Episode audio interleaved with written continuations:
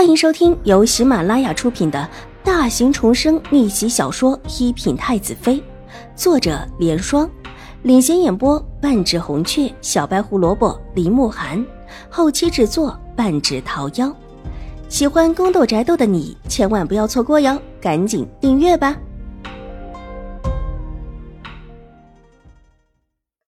第三十一集，小丫鬟伸手指了指路道。这条路绝对不是去老夫人的院子的路，婆子一看都气乐了。这分明是二小姐不待见齐大小姐，故意的避了开去。冷哼一声，转身去禀报狄氏。听闻秦婉如居然避了开去，狄氏冷笑连连，立时吩咐人把这消息去报给秦玉茹听。当然，报给秦玉茹听是假，最主要的还是报给齐荣之听。齐荣之的心性可不是什么好相与的。以往不喜秦婉如的时候，就没少给秦婉如苦头吃。没事的时候，他都会找事情，更何况现在还真的有事。果然，在秦玉茹那边听说秦婉如居然敢避开自己，戚荣珠当时就恼了，冷哼一声，站起来就要去找秦婉如的麻烦，但手却被秦玉茹一把拉住了。秦妹妹，你要干什么去？我去找秦婉如，看看她怎么有脸说自己去找老夫人了。戚荣之向来嚣张的很，这时候更是觉得秦婉如抹了自己的面子，冷声道：“你去找的时候，如果他真的在祖母那里，怎么办？怎么可能？放在你娘的人不是也说了，他分明走的是另外一条道，那条道去老夫人的院子，可是要绕一个大圈子的。难不成秦婉如脑子坏了，想找老夫人，却先要走个反方向？”戚荣之冷笑连连。一会儿看到秦婉如，他一定会让她好看的。这气已经挑了起来，秦玉茹当然是乐得看好戏了，但却假装关心的拉着齐荣之的手。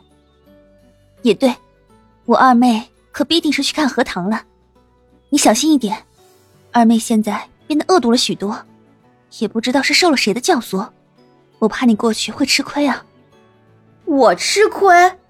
他秦婉如也得有这个本事。谁教唆的？当然是你们府上那位看起来娇娇弱弱的水小姐了。早看她就不是个东西。哼！戚荣之冷哼一声，他来的时候，自家大哥已经跟他说清楚，秦玉茹是被水若兰给施计害的。那你小心一点。秦玉茹伸手拍了拍齐荣之的手，一再的叮嘱，一副真正为他担心的样子。祖母最喜欢二妹妹了。你若跟他起了争执，一定会让祖母生气的。如果真去荷塘那边，你就不要去了。那里前几天不小心跌了一个丫鬟进去，差一点没命了。那里看起来不深，其实水深的很呢。知道了，知道了。小的时候，秦婉如自己摔进去一次，又诬陷我。戚荣之不满道，推开了秦玉茹的手，转身带着丫鬟，气势汹汹的往外走。老夫人能护着秦婉如又如何？几年前自己就曾经借故把秦婉如推下水，现在再推一次又能怎么样？秦玉茹不提，他倒是忘记了；现在一提，突然想起来，那可是一个好地方。当初若不是秦婉如的奶娘一直盯着秦婉如，而且还是一个会水的，看秦婉如被自己推下去之后，就跳下去把秦婉如救了起来。那会秦婉如就已经活不下来了。西荣之一看秦婉如的脸就觉得生气。以往出去，别人都会称赞她。自打秦婉如出现在人前的时候，别人只会称赞秦婉如。不过，方才下人禀报说，她的那个奶娘身体不好，这一次没有跟出来，那可真的是太好了。秦婉如的确是去了花园，而且还往荷塘方向去了。将军府的荷塘算是府里的一个好的景致，只要不是在冬天，来到将军府必然会去荷塘。这荷塘虽然没有十里，但是也有一个不小的范围。这时候已经入秋，秋叶有一些枯萎，但还是可以看到一些荷叶甜甜的景象。几朵荷花零星的落在了绿色的荷叶边，残荷也自有一番风味。秦婉如是往荷塘当中的水榭而去的，水榭弯弯曲曲的在荷塘上曲折，最里面有几间屋子，靠着屋子外面还有一个八角的小亭子，可以在那个亭子里赏赏荷塘的景色，也可以邀三五好友一起去荷塘喝茶聊天。屋子里还有休息的地方，最左边的一间还放着一些藏书。如果不在亭子里，只打开屋子的窗户，也可以边赏景边看书。秦婉如的目的就是那个八角的亭子，坐在亭子里，可以远远的看到岸上，而在岸上也可以远远的看到亭子里的人。不过因为有一些远，看得并不真切。秦婉如走到水榭处，上了水榭，没走几步，停下了脚步，稍稍用力踩了踩，脚下有一块板，因为是时间久远，已经有一些松动了。前几天掉下水的丫鬟就是从这儿掉下去的，所以这里更是被不小心的踩松了一些。当时他正巧经过，看到那个丫鬟摔下了水，马上让清月大叫，才把人给叫来，把丫鬟给救起。之后大家都去关注这个落水的丫鬟去了，独留下秦婉如过来看了看，才发现这里有一块板松动了。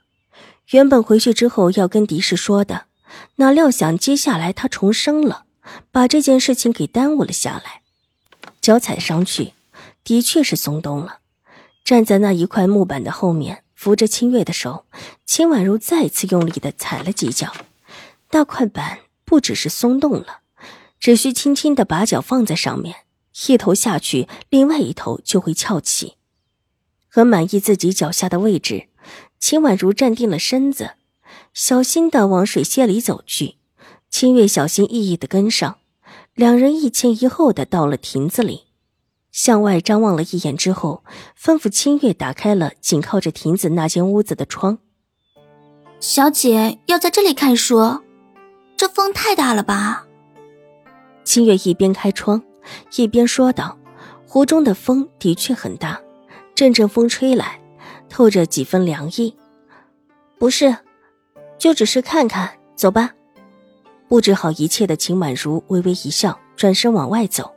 清月一时之间摸不清楚秦婉如的想法，但还是听话的跟在后面。